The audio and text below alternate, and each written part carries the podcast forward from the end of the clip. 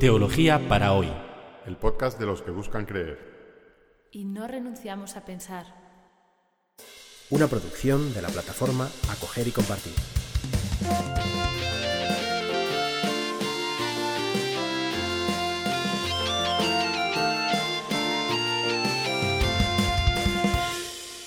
Bienvenidos al episodio 58 de Teología para hoy, en el que vamos a presentar lo que he titulado una gramática para la moral. En los episodios anteriores hemos visto que el concepto de ley y de pecado, que es la transgresión de la ley o entendida como transgresión de la ley, ocupó el centro de la reflexión en la teología moral católica durante el periodo comprendido entre el Concilio de Trento y el Concilio Vaticano II, es decir, aproximadamente entre el siglo XVI y el siglo XX y que eso tenía sus problemas. Y como el Concilio Vaticano II trató de abrir paso a otra forma de hacer teología moral. Lo curioso es que durante ese periodo largo entre siglo que podemos llamar tiempo de la modernidad, entre el, siglo XVI y el XX, también la filosofía, que podemos llamar secular, ¿no? la filosofía no religiosa, no la teología, sino la filosofía, hizo de la fundamentación de las normas morales su tarea primordial. Por ejemplo, el gran filósofo de la Ilustración, que es Immanuel Kant en el siglo XVIII, pues pensó que la tarea básica de la razón práctica, es decir, de la, ética, era fundamentar las normas morales. Es decir, que, tanto en el ámbito católico como en el ámbito de la filosofía secular o laica, eh, la norma moral o la ley moral se convirtió en el protagonista de la reflexión ética durante esos siglos. Y eso sigue siendo un poco la comprensión de, lo moral o de la ética hoy, tanto en los ámbitos cristianos como en ámbitos no cristianos. De hecho, cuando uno habla, por ejemplo, de, que, de que los hospitales necesitan protocolos éticos para em, las personas que están en fase terminal, por ejemplo, pues lo que se entiende es que los hospitales deben dictar normas o, aplicar eh, principios morales o leyes morales a los distintos casos de, límite, de, final de la vida. Decíamos que en, los dos anteriores podcasts, como, como, esta tendencia a centralizarlo todo en la norma, eh, mm, había, no había sido una buena idea, o tenía sus límites, por lo menos, por decirlo así. En la teología moral. Es decir, a la hora de pensar el comportamiento cristiano como respuesta al don de Dios, la norma tiene su lugar, pero no puede estar en el centro. Si la norma se pone en el centro, entonces, mm, entonces eh, tenemos todo tipo de problemas como los que hemos descrito en los episodios anteriores. El, el, más grave, el más importante o serio de ellos es la idolatría de la norma, que la norma puede terminar suplantando incluso a Dios. Entonces, una de las tareas, una de las discusiones en las que está metido la teología moral, digamos, profesional, ¿no? En, la, Iglesia Católica es, bueno, ¿qué, otras maneras de pensar la moral tenemos? ¿Qué alternativas tenemos a la centralidad de la categoría ley a la hora de pensar la moral? Y, ha habido, y sigue habiendo, distintas propuestas y, no es previsible que, en un futuro próximo llegue a haber un único paradigma, una única forma de pensar el hecho moral en el ámbito de la teología católica. Hay distintas propuestas y, bueno, yo creo que es, bueno que haya distintas propuestas. Lo que, la que les voy a explicar es una de estas propuestas, una de las más importantes y de las que están recibiendo más atención en, en el momento presente o en las últimas eh, dos, tres décadas.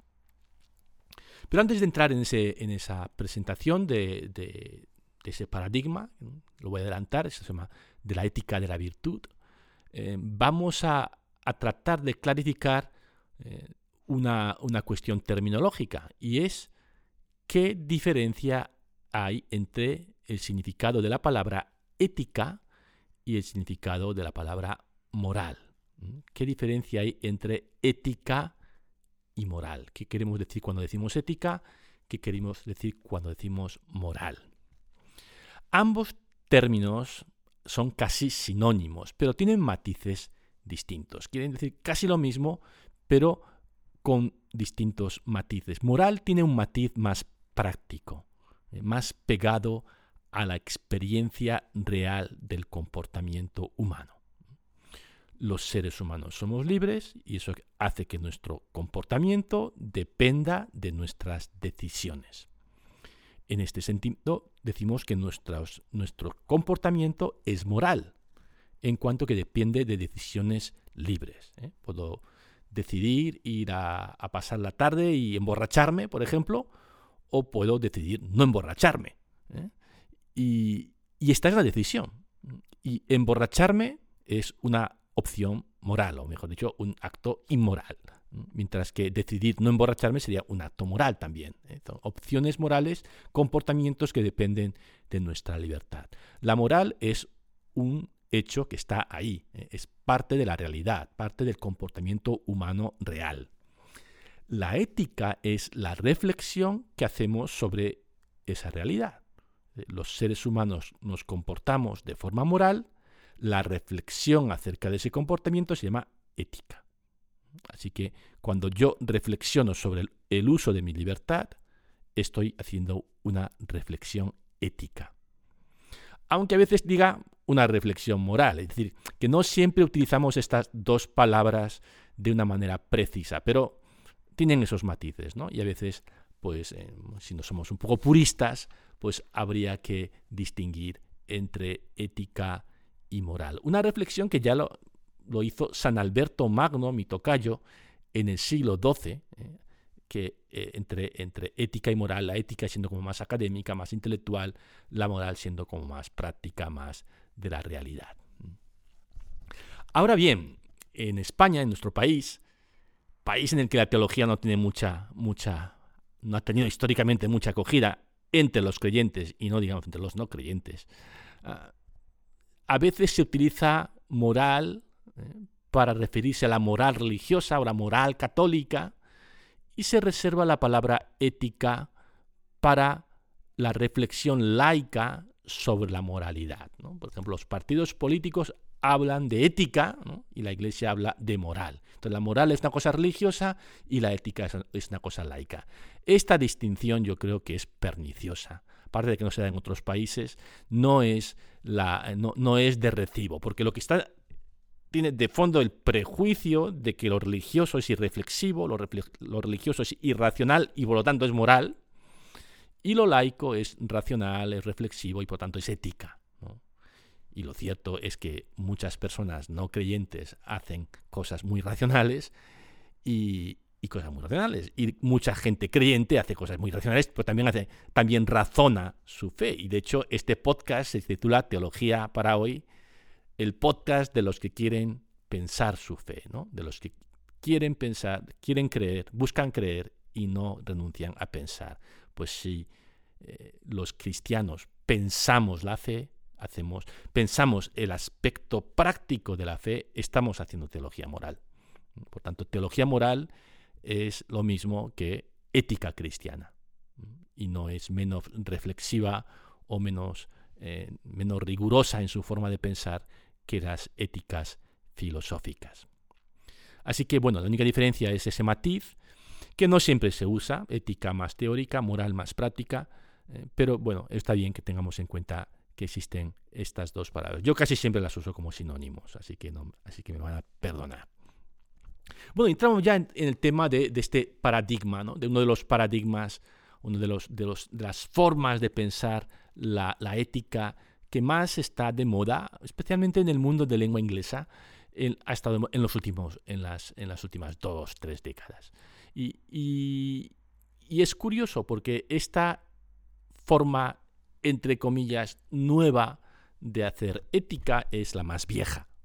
De hecho, es, es eh, esta ética, vamos a llamarlo así, vamos a llamarlo como se llama, que es ética de las virtudes, fue inventada por Aristóteles, y Aristóteles explicó esta, este razonamiento acerca del comportamiento moral en el tratado de ética más antiguo que se conserva en Occidente y que es un libro que se titula la ética anicómaco.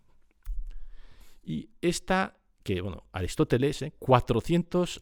años antes, de, 300 y 340, me parece, no, me acuerdo exactamente de la fecha, pero sí siglo IV antes de Cristo, eh, publica este primer tratado de ética que se titula Ética a Nicómaco. Nicómaco es su hijo. Y Ética a Nicómaco es un libro en 10 capítulos, o como se decía antes, en 10 libros. Eh, es un libro dedicado a su hijo sobre el comportamiento moral. Es un libro que escribe el padre enseñando a su hijo eh, ética, pidiéndole a su hijo que ayudándole a su hijo a reflexionar sobre el comportamiento moral. Y muchos pensamos que las ideas básicas que utiliza Aristóteles son actuales y que pueden ayudarnos a formular una teología moral que no esté centrada en la ley. De hecho, porque, entre otras porque en la ética de Nicómaco la palabra ley aparece poquísimo y es una categoría que tiene poca importancia en la, en la, ética, en la ética aristotélica. Tiene mucha más importancia otras categorías, en concreto tres, felicidad, virtud y amistad, que explicaremos más adelante. Es una forma distinta de pensar el comportamiento moral, de aplicar leyes a casos concretos y decidir si un acto está bien o un acto está mal. Es otra forma de pensar el comportamiento moral que me parece mucho más interesante. Y no solo me parece mucho más interesante a mí, sino que le parece mucho más interesante a muchos autores muy importantes de hoy y de ayer. De hecho, Santo Tomás de Aquino, el gran pensador del siglo XIII, utilizó las categorías morales de Aristóteles para escribir su Suma Teológica, en concreto el segundo tomo de su Suma Teológica, de su gran obra, que está dedicada a la teología moral. Así que en lo que nos queda de este episodio y en el episodio siguiente voy a tratar de explicar en qué consiste la ética anicómaco, la ética de Aristóteles, la así llamada ética de las virtudes. Y lo voy a hacer explicando los tres conceptos básicos de la ética aristotélica, que son, como ya he dicho, la felicidad, la virtud y la amistad. Empecemos con la primera, la felicidad. ¿Cuál es la finalidad del comportamiento humano, de la vida humana? Ser feliz. Aristóteles quiere enseñarle a su hijo Nicómaco que sea feliz. Quiero que seas feliz. Y en ese libro le explica el camino, el mejor camino hacia la felicidad.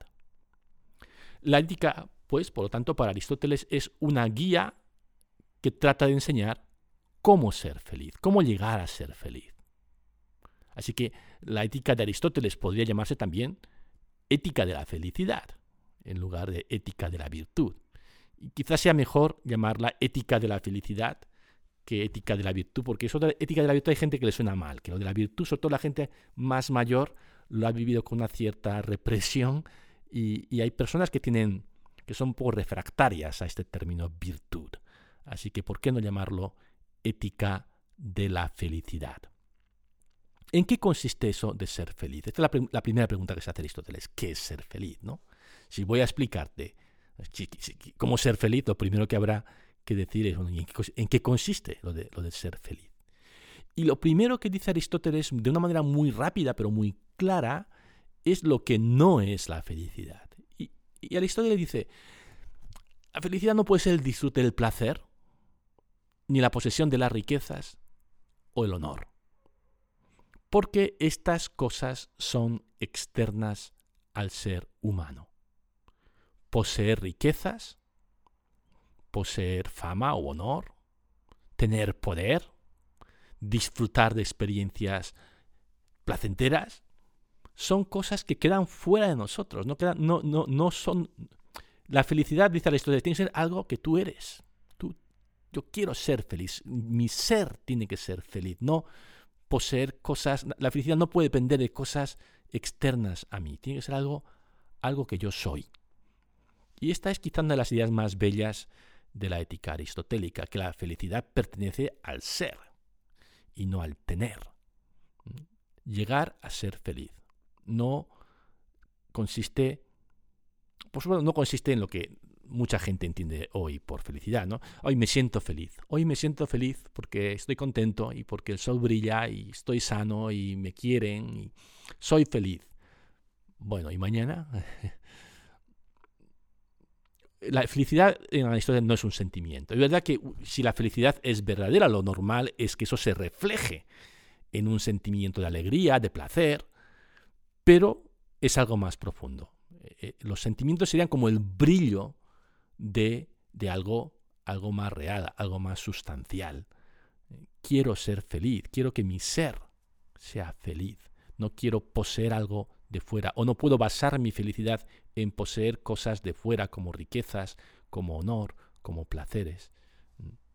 Así que para el filósofo, y esta es una de las grandes convergencias con el cristianismo, ser feliz pertenece al ámbito del ser, no al ámbito del tener. ¿Y cómo es una persona feliz? Y aquí es donde entra en juego la segunda de las categorías aristotélicas, la categoría de virtud. Ser feliz es llegar a ser de una cierta manera. ¿Cómo caracterizo, cómo defino esa forma de, de ser? A través de las virtudes. La virtud es una cualidad, una faceta de la personalidad feliz. Es decir, cuando, cuando quiero decir, bueno, y vale, la felicidad no consiste en tener cosas, ¿de acuerdo? En disfrutar o en... Es algo interno, es algo que forma parte de tu ser. Descríbeme a una persona feliz. Aristóteles decía, diría, pues una persona feliz es una persona que puedo describir a través de estas características o virtudes. Y Aristóteles diría, pues es un hombre valiente, una mujer. Aristóteles diría un hombre, porque aquella era una cultura muy, muy, muy patriarcal. Una persona valiente, una persona justa, una persona prudente, una persona con capacidad de autocontrol, las, cuatro grandes eh, eh, virtudes cardinales, fortaleza o valentía, mm, prudencia o, inteligencia práctica. La prudencia es eh, una inteligencia sobre las cosas prácticas, mm, mm, fortaleza, prudencia, temperanza, que es una capacidad de autocontrol, y justicia. ¿eh? Justicia, dar a cada uno lo suyo en las relaciones humanas. Pues una persona que ha llegado a ser justa, valiente, temperada o templada y, ¿qué más? Justa, y prudente, justa, prudente, justa, prudente, valiente y temperada o templada, es una persona que ha llegado digamos, en términos de hoy, que ha cumplido o que ha realizado su potencial humano. es, lo mejor que podemos aspirar como seres humanos, llegar a ser así. Y eso es más importante que tener cosas o, tener una posición social. ¿no? Y, y lo que dice Aristóteles es que para adquirir las virtudes, que las virtudes no son innatas, que las virtudes se pueden adquirir, a través de la formación y de la práctica. Es decir, uno puede entrenarse para ser valiente o para ser prudente o para ser justo. Y que no basta pensar en ellas, sino que hay que practicarlas. Vamos a escuchar al propio Aristóteles, ¿eh? 2300 años antes eh, del presente, 300 y pico años antes de Cristo, podemos leer sus palabras ¿eh? traducidas del griego. Y él, en uno de los párrafos de su Ética Nicomaco dice lo siguiente. Las virtudes las adquirimos en primer lugar practicándolas. De igual modo que con cualquier arte. Hacemos aprendiendo y haciendo aprendemos. Construyendo casas se convierte uno en constructor de casas o en citarista tocando la cítara. Así también, realizando la justicia nos hacemos justos practicando la sensatez, sensatos. Comportándonos valientemente, nos hacemos valientes. Así que esta es la visión de la virtud de Aristóteles. Vamos a poner un ejemplo para entenderlo mejor. Por ejemplo, la valentía. La valentía es una virtud, la, virtud de la fortaleza. Y este es un rasgo de la personalidad que adquirimos cuando hacemos cosas valientes, como hemos escuchado al propio Aristóteles. Pensemos, por ejemplo, en un alpinista. Un alpinista es valiente si es un buen alpinista, porque es capaz de enfrentarse a situaciones de riesgo de manera adecuada. Es decir, que un alpinista, un buen alpinista, es valiente, pero no es temerario. Es decir, que si ve que no se dan las condiciones para escalar una montaña, sabe cuándo parar, cuándo abandonar y dejarlo para otro día. Pero es capaz de asumir riesgos razonables y no amilanarse, no quedarse paralizado cuando las cosas se ponen difíciles. Y esto no solamente requiere que tengas las cosas claras en la cabeza, sino práctica, saber, saber discernir las situaciones bajo condiciones de presión. Eso, eso es valentía. Y eso se aprende practicando. Es lo que nos diría Aristóteles. Que ser valiente es un saber actuar que va mucho más allá de aplicar un protocolo o una serie de normas. Es una forma de ser. Es una faceta de tu personalidad que has adquirido a través de la práctica, se ha convertido en hábito y, y en parte de lo que tú eres. Y esa es, esa es la formación moral que defiende el filósofo. Otra virtud, una virtud muy importante en este año para los cristianos, para los católicos, en el año de la misericordia. La virtud de la misericordia. La misericordia es la virtud. Y una persona es misericordiosa, o llega a ser misericordiosa, cuando a través de la práctica ha aprendido a situarse ante personas que sufren. Sabe sentir con el que sufre y tiene la determinación para actuar en su ayuda. El sufrimiento del otro, ¿no? Lo sientes, pero no de un modo que te deja paralizado o, te echas a llorar y, no, puedes hacer nada, sino que esa ese dolor que compartes con el que sufre y que te hace vulnerable, te motiva y te lleva a actuar para remediar el sufrimiento. Eso es la misericordia. Y eso se aprende, aunque no es fácil. La misericordia se aprende a través de la práctica como cualquier otra virtud.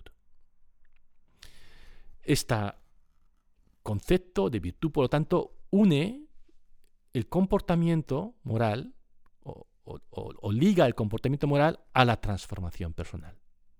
que la transformación personal depende del comportamiento moral y el comportamiento moral, sea bueno o malo, genera una transformación personal. Y este es otro de los puntos de contacto entre el cristianismo y la ética de Aristóteles, la conexión que hace entre el ser y el hacer. Cómo el hacer transforma el ser, sobre todo cuando es un hacer sostenido, habitual. Eh, no basta un acto de bondad, el acto de bondad tiene que ser sostenido en el tiempo para que produzca una transformación del ser. Y al revés, cuando, nos acostumbramos a, a, engañar o a defraudar o a hacer daño o a mentir, eso también va formando y va degradando mi forma de ser. Y esto saca a la ética del tratamiento de casos límite. Cuando hacemos una, ética muy centrada en la virtud, sea en el ámbito moral, en el ámbito católico, cristiano o religioso, como en el ámbito secular, cuando estamos demasiado centrados en las normativas, eh, tendemos a, dar una gran importancia a casos límite, ¿no? Yo qué sé. Pues, em, ¿cuándo debo, puedo interrumpir eh, la, eh, la, respiración asistida a un enfermo terminal. Bueno, pues es una decisión importante, pero gracias a Dios la mayoría de nosotros no tenemos que tomar ese tipo de decisiones todos los días. Eh, la ética centrada en la ley tiende a, dar un protagonismo excesivo a, estas, a, estas, a estos casos. ¿no? se, convierte en una ética de casos, en una ética casuista. Que está bien, es decir, que, cuando estamos ante una persona que hay que, a la que hay que cortarle la respiración asistida porque le estamos, estamos en un caso de, encarnizamiento terapéutico, está, está bien que haya reflexión ya hecha ¿eh? y, normas pensadas o protocolos, pero, pero la vida moral es mucho más amplia que eso, no se restringe a esas situaciones límite, es todo. Todo es moral. Todo nuestro comportamiento afecta a nuestro ser. Esas decisiones límite, pero también otras decisiones que, que en la moral tradicional no tendrían nada que ver con la moral. Es decir, por ejemplo, mañana voy al cine, veo una película de acción de estas descerebradas, ¿no? tipo Misión Imposible, o voy a ver una película que me haga pensar, que, que, ahonde en sentimientos más, más sutiles, que transmita valores. Yo a veces voy al cine a ver películas tipo Misión Imposible, dos, tres o las que vengan, pero también voy a las otras. Y, y, esa decisión, que no es una decisión, no es pecado ir a, ver Misión Imposible, ¿eh? y no lo es ciertamente, si solo voy a un tipo de cine, eso va a afectar a mi forma de ser. Y la moral de las virtudes tiene una visión más amplia y es capaz de, de entender la importancia de esos actos que no tienen tanta trascendencia como desenchufar un respirador, pero que sí, van, sí contribuyen gota a gota a nuestra formación moral, a nuestra personalidad. La, ética cristiana entiende al moralista más como un entrenador, como una especie de coach, que como un juez. Es, es Aristóteles entrenando a su hijo para que llegue a ser una gran persona, una persona virtuosa.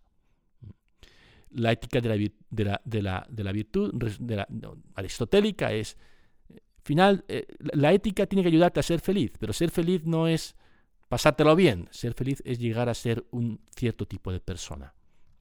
Y ese cierto tipo de persona lo podemos caracterizar con virtudes. Y, ahí el cristianismo dice, olé, ¿no? muy bien, esto, esto me vale. donde, donde, donde difiere es que eh, el ideal de persona virtuosa que tiene en mente Aristóteles no, no coincide con el, con, el ideal de persona que propone el Evangelio.